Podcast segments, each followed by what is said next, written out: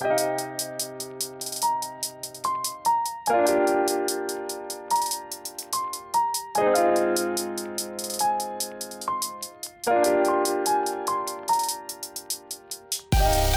迎收听跳岛 FM，这是一份可以用耳朵收听的文学杂志。在这里，你将听到关于文学的一切，以及更多。用轻盈的声音装载有重量的语言，用鲜活的讲述赋予生活叙事的形状。和我们一起从一本书到下一本书，听见文学，阅读生活。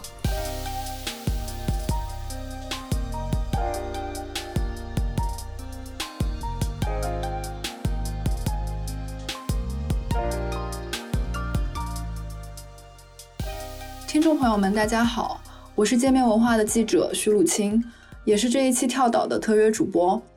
这是一期由界面文化与跳岛联合推出的特别节目。今年四月底，我在东京拜访了铃木良美。在中国，大多数读者是从《始于极限》里他和上野千鹤子的对谈开始认识他的。他出生于知识分子家庭，在东京大学社会学系毕业。白天他会做经济新闻记者、作家，而夜晚他就游走在夜总会世界里，从事色情行业，当 AV 女优。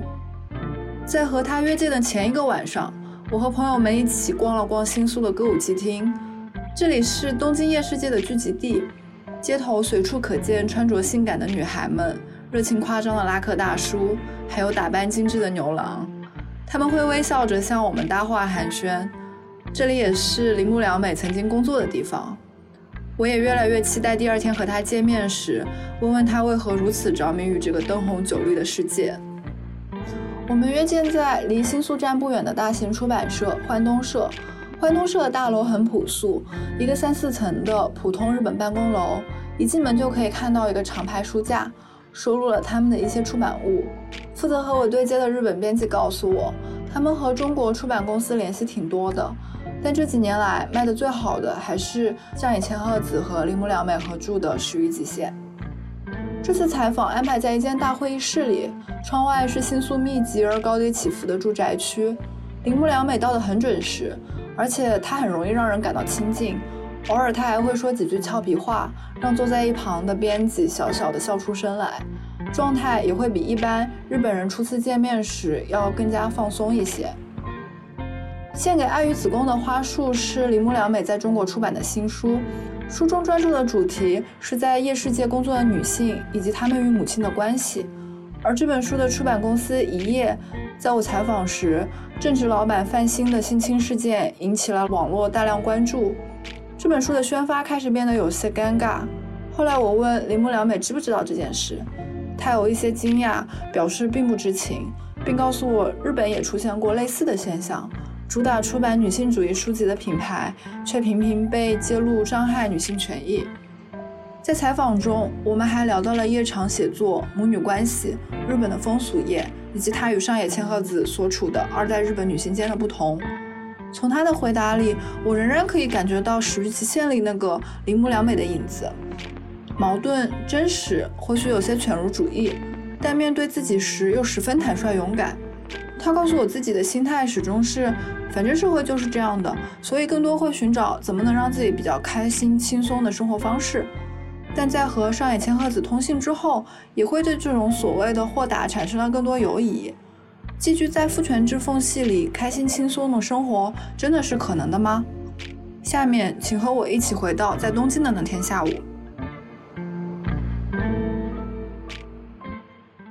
大多数日本读者认识你的路径或许很不一样。中国读者其实是最先通过你和上野千鹤子的通信《始于极限》认识到了你。书里面你们会围绕着女性主义话题展开对话，呃，但是对比起来，你现在在中国出版的这本随笔集《献给爱与子宫的花束》，实际上是你七年前写下的作品，而且里面的主题更多是关于你曾经在夜世界里面感受到的诱惑和纠葛。也会去写其中遇到的女性，她们和母亲之间发生的缠斗。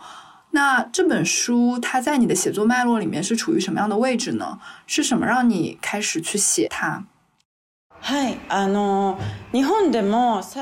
在日本，我和上野千鹤子女士的通信也受到了一定的关注，所以有不少人对我的印象就是那个前段时间和上野老师一起出了一本书的人。这次要在中国出版的《献给爱与子宫的花束》是在更早之前写的。从这本书认识我的日本读者可能会把我和比较激进的女权主义分开，认为我是一个想写什么就写什么的人。所以是在我和上野女士的书出版之后，我关于女权主义的一些想法才更加为人所知。献给爱与子宫的花束是更加接近我原点的作品。在那之后，随着时代变化，或者说随着年龄增长，我自己的想法也会发生改变。我也在与上野女士的对谈中重新修正了一些思考。但是在献给爱与子宫的花束中，我所专注的一个主题，也就是在夜世界工作的女性以及这些女性与母亲的关系，这几乎就是我最初的兴趣。呃，献给爱与子宫的花束这本书是你七年前写下的文字。那你在七年之后和上野千鹤子的通信得到了很多的关注，特别是在中国，很多女性读者她们都能够在你的文字里面找到一些自己会感同身受的地方。所以我比较好奇的是，在日本读者是怎么反馈这本书的呢？在日本，你们讨论最多的是这本书中关于什么的观点呢？这本书的读者还是有很多不同的类型的，比如有一些是上野女士的读者，像是上野女士的同龄人，或者比上野女士稍微年轻一点的年龄段的，但是比我要年长的读者。吸引他们兴趣的，可能是已经从大学退休进入老年阶段的上野老师，如今有着什么样的想法，或者是上野老师会对年轻一代人说点什么。另外，可能有一些和我同一个年龄段的更年轻的一代，这些读者可能是对女权主义感兴趣，也觉得不歧视女性的社会是非常美好的。但是他们可能会觉得，在网上交错纵横的女权主义讨论，或者是在大学中学习的女性解放运动等内容，和自己当下所需要的表达可能有一些不同，或者是虽然认为歧视是不对的，但是自己内心的想法和现在网上主流的一些。比较高调的论调，好像也并不完全一样的一种违和感，并不是对立或者厌恶，而是一种好像并没有办法很完全表达内心想法的感觉。也或许会觉得和上一代女权主义者的想法之间是不是有什么不同？因为这本书是由我不断向上野女士提出一些问题或者疑惑的形式构成的，所以确实也有很多年轻读者的兴趣在于。可能我和上野女士的那一代，或者自己母亲那一代的女性，或许有着不同的烦恼，这样的一种共鸣。另一方面，因为我本来在日本就并不是一个很有女权主义色彩的写手，所以也有一些人是对我这样一个在女性问题上比较不认真的人，会和上野女士有怎样的对话感到有兴趣。因为我原来有从事 AV 女优的经历，也有很多读者好奇，这样的人和日本女性研究的权威老师会有怎样的对话。所以说，这本书的读者还是有很多不同的类型的，而且意外的也有挺多男性读者的。哦。呃，如果这本书在日本有很多男性读者，那呃，其实在中国我觉得是很少有男的会读这本书的，所以他们一般男性读者会对此有什么反应呢？呃，我也很好奇，说日本的女性主义的书籍的受众男性多吗？它的受众大概是什么样的人群呢？从比例上看，应该还是女性的读者比较多。但是这本书其实也还是经常会出现在一些男性读者列举的我喜欢的书里面，也有很多把对书的评价写在博客里，或者直接告诉我这本书很有趣的男性读者。可能现在有挺多的日本男儿也是进入了反省的阶段了吧？对于他们自己一直以来毫无自觉的加害者性，或者是从来没有感觉到、理解到的女性烦恼的地方。或许是带有一些自虐的感觉来看这本书，因为毕竟作为男性来说，看这本书可能还是会有感觉到痛苦或者不舒服的地方。但是也有很多男性读者认为，能够从中听到女性的某种意义上的真心话。刚刚提到的是读者对和上野通信的反应，呃，实际上中国现在对你很好奇的大多数都是女性读者，而且他们的更多的对你的感受是一种所谓的女性凝视，就是总结起来就是会觉得你很酷，同时又有一定的距离感，但是在你的身上又好像看到了自己，所以其实这种女性凝视是有一点像一种呃女性同盟。呃，就是 girls help girls 那种团结的感觉，呃，所以我不知道你会不会有这种和读者有女性共同体的感受。前一段时间，我有事去了早稻田大学，在那里遇到了一位现在在早稻田的大学院研究女权主义的中国人。他告诉我，我现在在中国的女权主义研究者之中也成为了一个话题的时候，我是非常高兴的。我出版《AV 女优的社会学》一书的时候，其实是第一次用自己的名字出版著作。在那之后，因为我自己出演过 AV 的经历，以及后来成为新闻记者的经历，可能是让人觉得非常稀奇，所以在日本大概是被当成了异次元的存在。在日本的话，电视上会向一些跨性别者或者女装男性询问他们对一些事情的评论。也是会希望从这些与普通人不同的人当中获得一些和普通人不同的视角吧。也正因为如此，在这种情况下说一些比较尖锐的发言也是可以的。我说起来应该算是被分类到这样的有奇怪经历的人里面了吧，所以我说的话比较不容易被认为是有攻击性的。我还挺经常被研究女权主义的老师们批评，说我的想法是错误的，也会被三十岁前后的男性认为这个女的好高傲。虽然我经常惹两边生气，但是可能正因为我并不是一个代表了普通女性的形象，本身就被周围人认为是一个奇怪的人了，所以反而能够比较自由的发言。在日本这样一个同调压力很强的国家里，说一些奇怪的话也不会被批判、被攻击、被欺负。可能也是因为如此吧。我对夜世界中的牛郎或男性工作人员虽然也很有兴趣，但是不管在我的小说还是散文中，我写的基本都还是女性的事。我也一直是怀有为女性读者写作的意识，因为从一开始对我的经历，也就是接受了比较好的教育，但又从事着 H 的工作的经历。感兴趣的其实还是一些会用比较奇怪的眼神看待我的大叔，所以我一开始也是在男性杂志上进行连载。但是最近，不管是书的朗读会或者签名会上，都能看到越来越多的女性读者，这是让我非常高兴的。虽然我经常惹女权主义者生气，或许与我同样有着夜世界背景的人也会认为我并不了解当下夜世界的现状，或者是我作为一个在有其他选择的情况下进入夜世界的人，并不能理解没有其他选择的人等等的这种批判。但是我基本还是对女性有着一种同伴意识。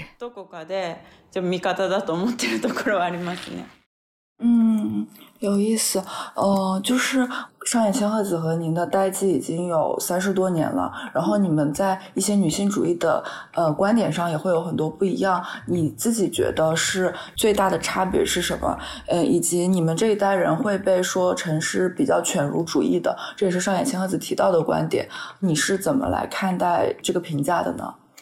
啊，そうですね。やっぱり私あの。 在日本，上野女士那一代女性是在日本的性别角色仍然有很大差异的七零八零年代，为女性争取更多样化生活方式的一代人。也正因为如此，我才能够生活在一个有更大自由的时代。对此，我是非常感激，也非常尊重的。但同时，在不存在的道路上寻找突破口并打破障碍的一代人，和那些已经找到道路、能够选择的一代人之间，自然会有不同的想法。比如说，如果一个女人要独自进入一个全是男性的职场，她必须全神贯注的对抗。不要因为自己是一个女人而受到歧视，否则她很快就会失去容身之处。所以很可能想法就会比较的极端。对于他们来说，如果说出作为女性也挺好的这样的比较传统的话的话，或许就会因为周围的女性果然还是在家里比较好的这种声音而被禁锢。为了不这样，就必须更加敏感和努力。到我出生的时候，已经不是教导女性不用上大学，只要辅助男性就好的时代了。所以可能就没有那种女性必须要死守，才不会失去自己的容身之所的那种危机感。所以，可能正因为这样，我的发言会在某种程度上比较的自由，或者说比较随便。嗯，女性有和男性一样的受教育和工作的机会，这是非常非常好的事情。但是，一些一直以来是由男性承担的事，我其实也并不想做。比如说，我会觉得第一次约会的时候让男性请客就很好，今后也想让他们继续请下去。但是，对于必须主张男女平等的一代人而言，就比较不能讲这样的话了。嗯。呃，因为中间你们的里面也会围绕新自由主义女权和孔若这两个问题来谈。我觉得新自由主义女权在中国可能也是一个挺常见的现象。不知道你对这两个概念有什么看法呢？关于孔若主义，上野女士所说的，我也非常能够理解。但是尽管如此，仍然有一些我不想去这么认为的地方。我自己是在年轻的时候进入了夜世界，也可以说是在自己还有其他选择的时候，凭借着自己的意志和兴趣，或者说。感受到了这里的魅力而进入了这个世界。我认为在那里，并不一定男性都是强者，女性都是弱者，也并没有全凭男性的意志而被他们榨取的感觉。不如说是我们掌握了男性的性欲、男性的弱点。这毕竟是一个年轻女性可以从他们手中获得高额金钱回报的行业，所以不如说是我们在利用大叔们。因为自己受到了伤害，所以必须承认自己是弱者的这种想法，嗯，对我来说，因为从我的切身感受而言，我从来不认为男性就是完全的强者，所以上野女士的这个说法让我感到很意外，也很有趣，感觉这是我不曾有过的想法，呃，也感觉到我或许有这样的地方，但是我确实也没有什么被害者的感觉。另外，你说的新自由主义女权，我想知道中国的读者是对什么地方感兴趣呢？哦哦哦，就是我觉得中国的女性在读到上野千鹤子的作品的时候，最大的感触就是孔若，因为这个其实是在我们现在的文化里面非常呃兴盛的一个东西。现在我们会非常的崇尚独立女性的这种叙事，就是可能大家会去谴责一个有恋爱脑的女性，说她可能没有那么多的远见去发展自己的能力。这种独立女性她必须是要有钱的、有事业的、更有。事业心，而这种家庭主妇或者陷入恋爱的女性，则会被谴责为说是软弱的或无力的。其实，在日本也是。也许比起上野老师那个时代，现在的问题会稍微复杂一些。在女性当中，比如说现在有很多精英女性，她们收入高，很有女性气质，也很受男性欢迎，她们很有钱，事业有成等等。但同时也有比如学历不高，或者无法从事自己真正想从事职业的女性等等。这样不同的人群之中，尽管共享着痛苦烦恼，但他们的想法也很有可能会非常分裂。尤其是在推特这样的社交媒体上，也会经常看到他们在吵架。那些有着五十年前的女性所无法拥有的工作经历和美貌的女性，可能会看不起那些在现在也不得不生活在男性的庇护下才能获得经济安定的女性。这种现象在日本也存在。雰囲気は日本にもありますね。嗯。哦，这个很有趣，就是因为你的工作也好，然后你的心态也好，还有你的研究也好，其实关心的问题都是希望在一个父权制的体系下，然后发挥女性的能动性，假装你是被男性剥削的人，但实际上你是剥削男性的强者。你认为你 真正做到过这一点吗？你会觉得这种实现是有可能的吗？对女性来说，它会不会有一些危险的地方存在？在父权社会一直存续的情况下。对于幸福的追求方式，或者是表达态度的方式，我觉得是多种多样的。像社会运动家、大学老师等等社会运动热心人士，会指出社会中的错误部分，为了不让父权社会继续下去，对整个社会进行轨道修正。对此，我是非常非常尊重而且尊敬的。但是，可能是因为我自己曾经身处于夜世界，我感觉男性对于女性的欲望是没有那么容易改变的。就算男性学习了正确的知识，但要让所有男性都能改变，还是非常非常困难的。所以我的内心或许有一种，反正社会就是这样的这种已经接受了的想法，更多的是会寻找在这样的社会中能让自己比较开心，或者能够受益、比较轻松的生活方式。我年轻的时候尤其是这样，比如在与上野女士的书信中，我也有和上野女士提到过。在我的感觉里，电车就是一个会有痴汉的地方，因为日本的电车很挤，在某种程度上讲，就是会有痴汉的地方。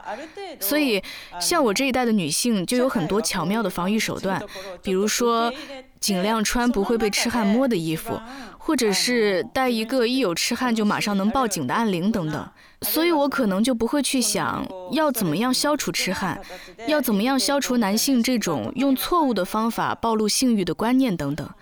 我不知道这是要通过性教育，还是废除色情片，或是其他什么手段。所以可能一直以来我对这种改变现实的问题比较少做出努力，这也是我要反省的。我总是认为色情片风俗行业本来就是有的，所以我会去寻找在其中让自己不太受委屈的生活方式。这种倾向比较强烈，也就没有太多的去思考要怎样去根绝这种现象。但是，如果强调这种在这样的社会中用各种技巧过好自己的生活，并认为这样就能够守护女性的幸福的话，就很有可能会拉那些想要改变社会的人的后腿。或者说出一些有利于想要维持父权社会现状的男性一边的发言，反而助长了他们的思想，是有这种危险性的。大概上野女士也是对我的想法中的这个部分比较警戒。嗯，好的，呃，可以感觉到夜世界的理解一直是你创作的主题，比如你聚焦夜场女性的小说《资优》也一度入围了芥川奖。那夜世界，你觉得最吸引你的地方是在哪里？啊我是在一个男女性别角色已经变得不再那么鲜明的时代度过青春岁月的，所以，其实我自己在比如受教育的过程中、就业的过程中，对于身为女性的不自由，并没有太多的感觉。然而，夜世界在某种意义上来说是一个特殊的世界。在这里，尽管女性与男性都是可以拥有同样的职业，但女性的身体仍然被赋予了压倒性的价值。我感兴趣的是，在女性已经可以和男性一样接受教育、劳动、挣钱的时代中，女性要如何面对自己的身体价值，还有想要被男性爱着的心情，以及她们作为女性的生活方式。这是一个女性的身体价值仍然很高的世界。因此，夜世界中的女性仿佛是在一个和白天工作的女性们完全不同的世界线中战斗。对我而言，这也是夜世界的魅力之处。那就是在你自己的书写之外，你有没有读过其他夜场女性的写作呢？呃，比如你有没有喜欢的作家，他们是怎么样影响到你的呢？比如说，日本有一位叫铃木泉的演员，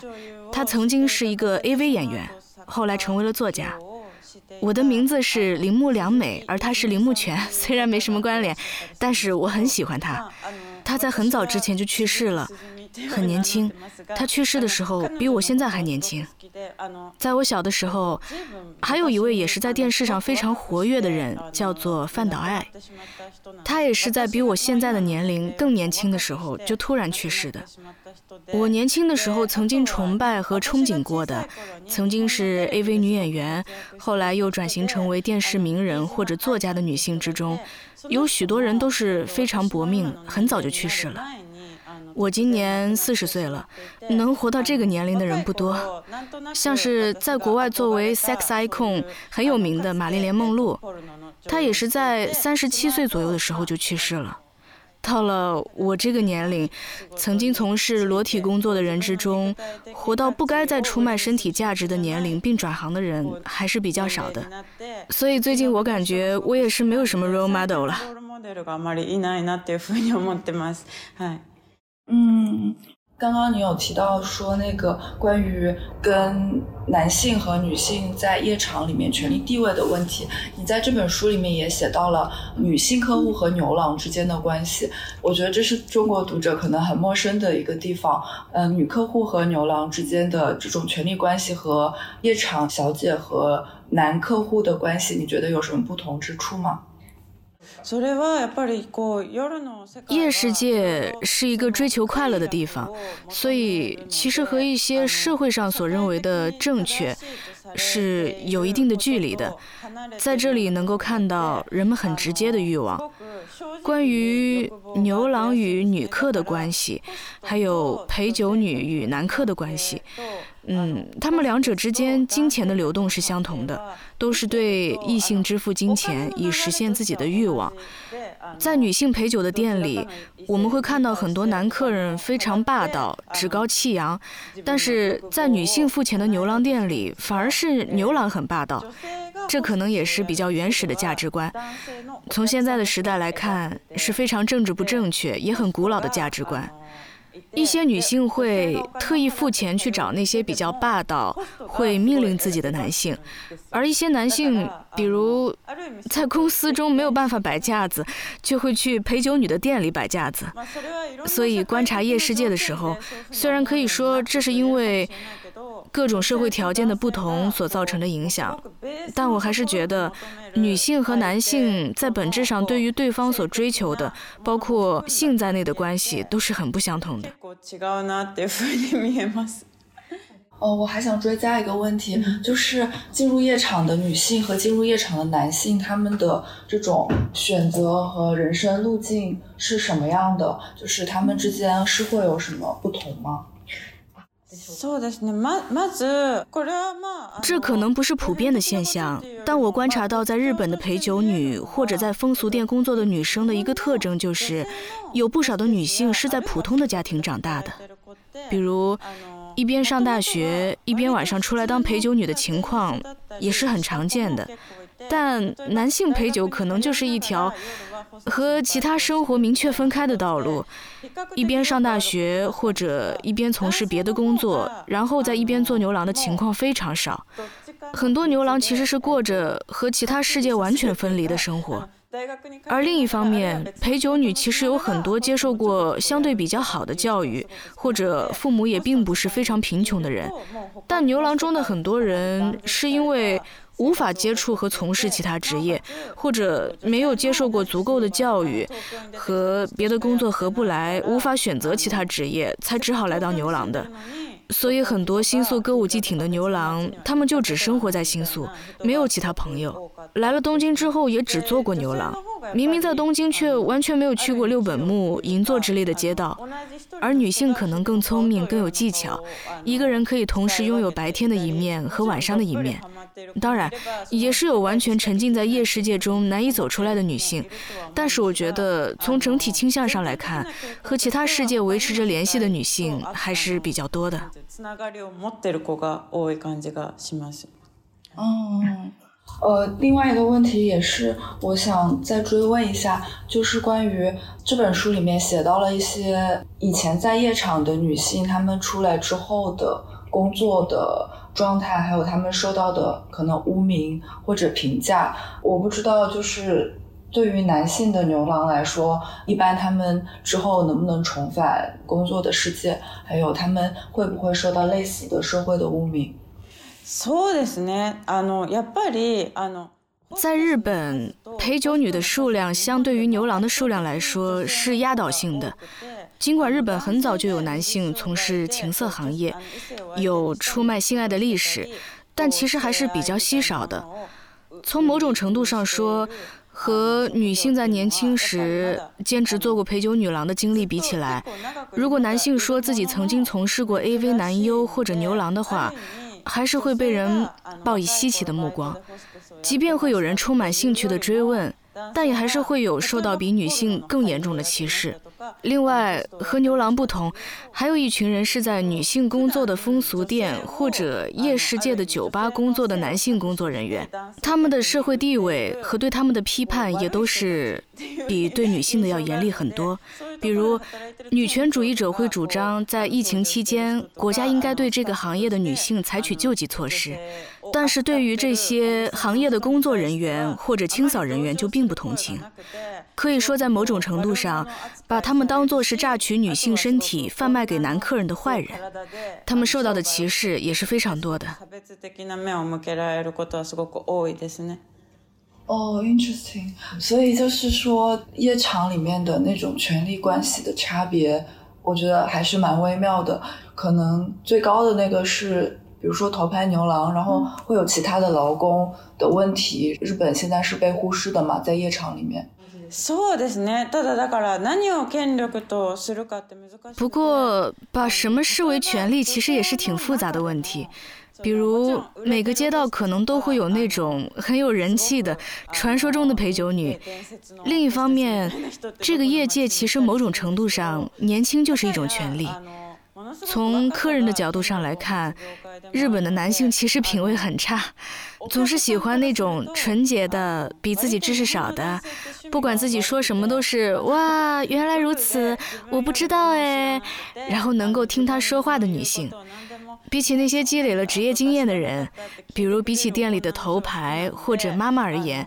上周刚刚进店的新人或者是年轻的陪酒女，某种意义上会更被男性珍视。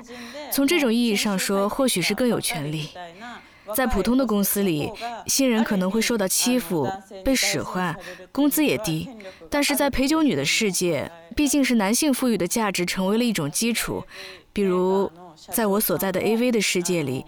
新人的出道作品的报酬可能是最高的。现在的日本也有很多年功序列的企业，但是 AV 的世界可能正好相反，是比较特殊的权利构造。不过，就算是有名的 AV 女优，也很难反抗导演或者 AV 制作公司的社长。现在的日本 AV 行业也和美国、欧洲的很多地方一样，自己直播、自己拍摄的人也慢慢变多。但是在以前，基本还是由主要是男性为主的公司雇佣女性演员，制作这个平台的主要还是男性，所以男性还是在权力的中心。所以，这是一个很多东西都能成为权力的很有趣的行业。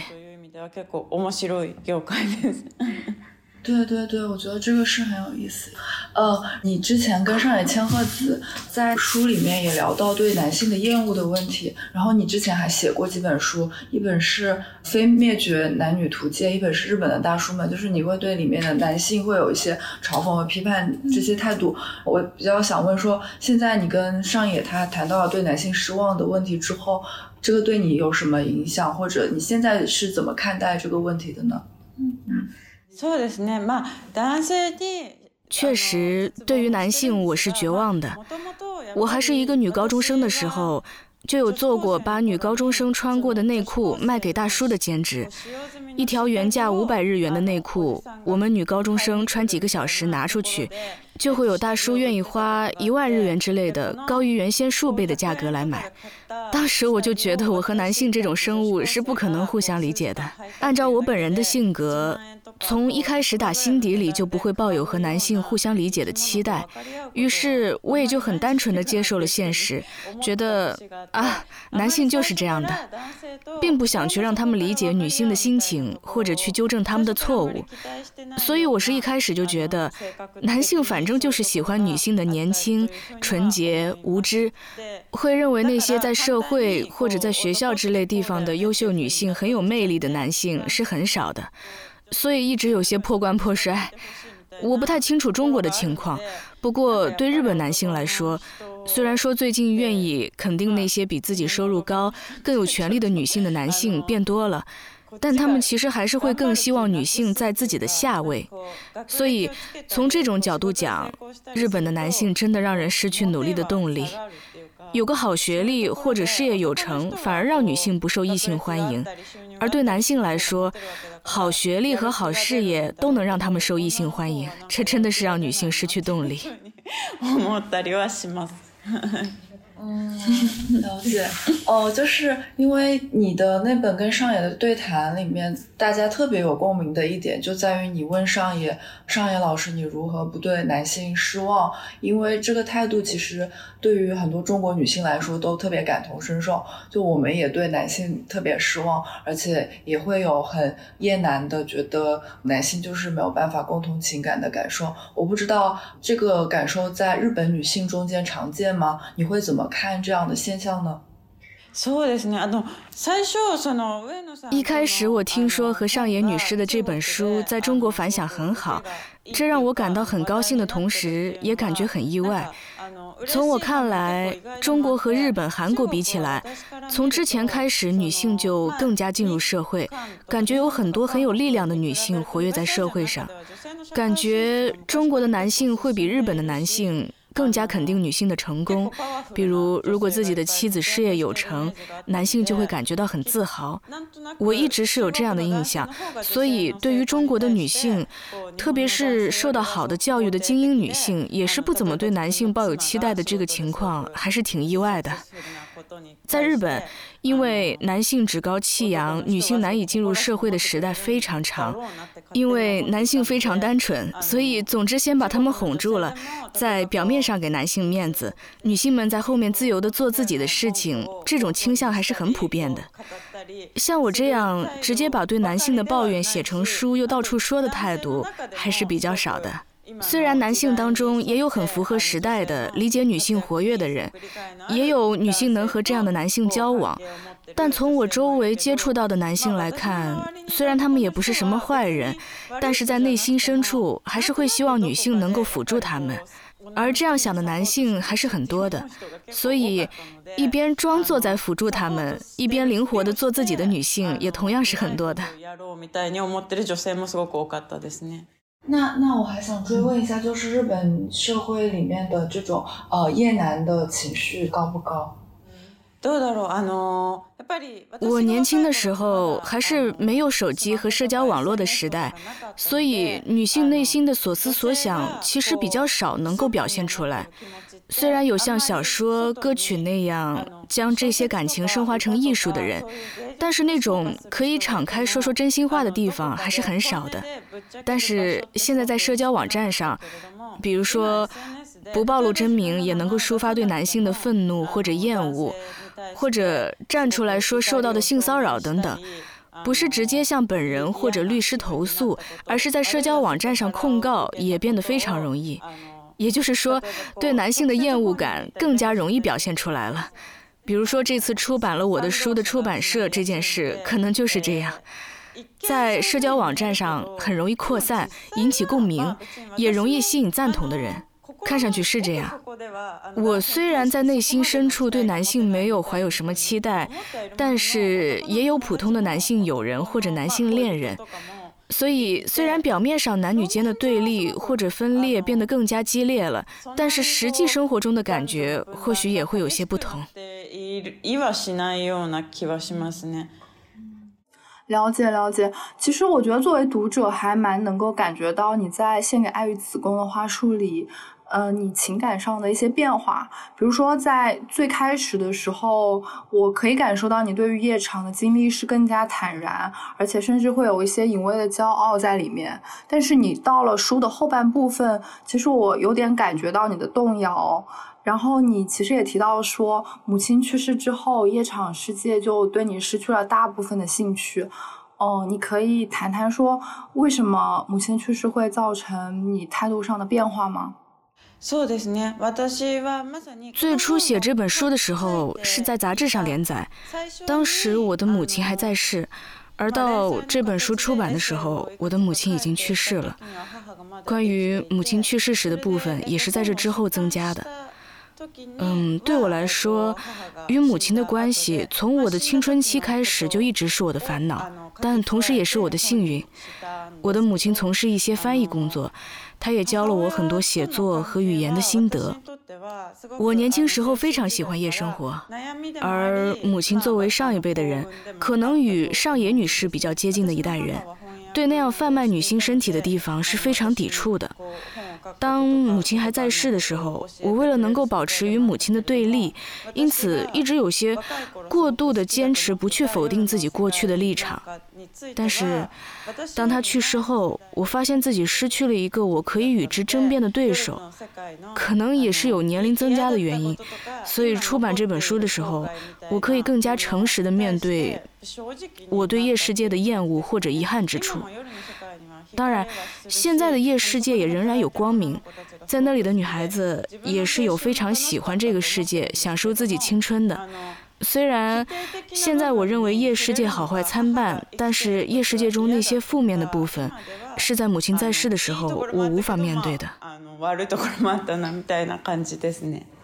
了解了解，呃，谢谢你刚刚说的这些。那我想问一下，就是你在写完这本书之后，对母亲关系的理解是不是变得有一些不一样？以及从这本书结束一直到现在，也已经有一段时间了，你会如何去回看这本书里面描写的母女关系？嗯，离我母亲去世大概也已经过去七年了。母亲对我而言，在某种意义上既是论敌，也是朋友。失去了这样的论敌和朋友是非常寂寞的。距离写作这本书已经过去了七年左右的时间，比起那些没能被母亲理解的地方、和母亲不同的地方、和母亲对抗的地方相比，我越来越多地感觉到自己和母亲相似的地方，以及受到母亲影响的地方。这个世界上也有很多种的母女关系，各个国家不同，各个家庭不同，不同的性别也各有不同。但是对我而言，因为我在成人之前一直和母亲生活在一起，母亲的教育对我的影响其实是非常大的。因为我从事写作的工作，而很多时候回答母亲的问题对我而言是整理自己头脑中想法的过程。而失去母亲，不仅是作为女儿，作为一个文字工作者而言，这也是一个非常沉重的打击。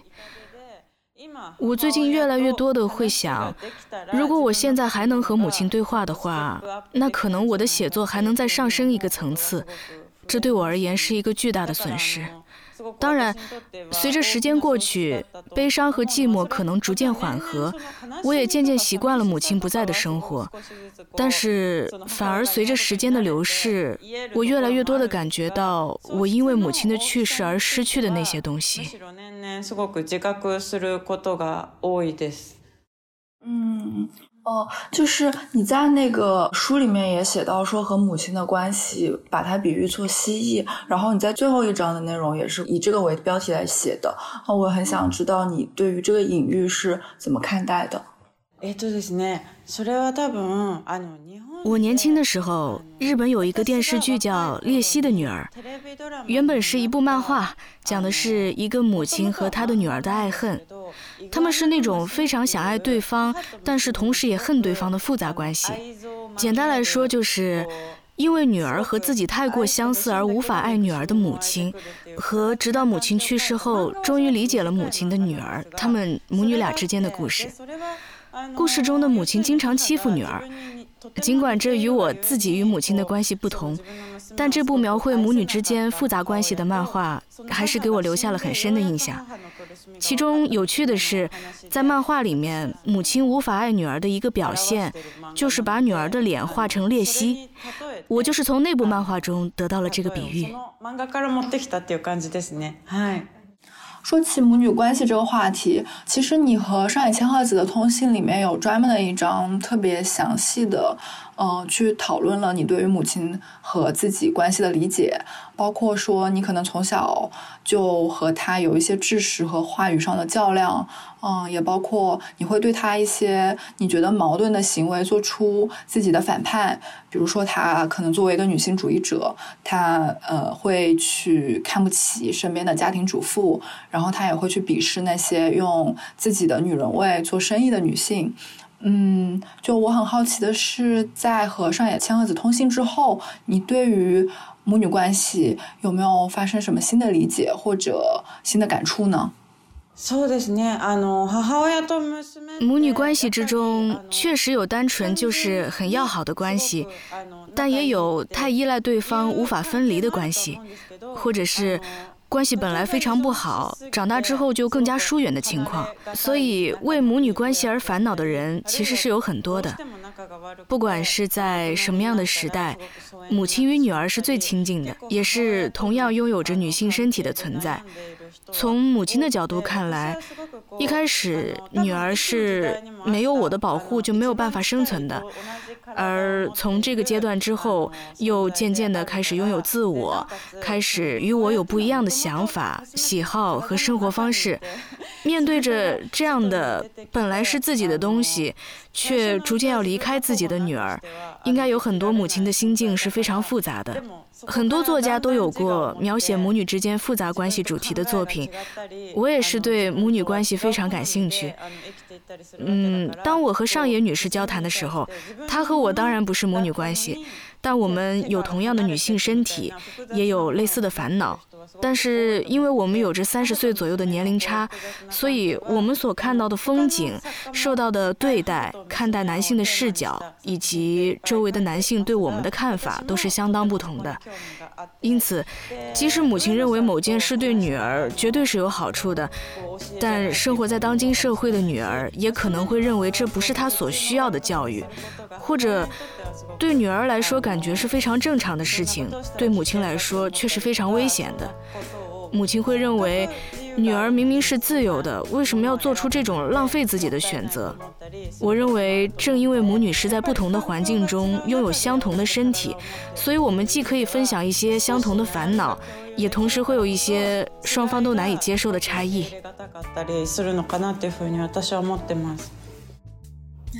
嗯。Thank you. Thank you. ありがとうございます。とんでもないです。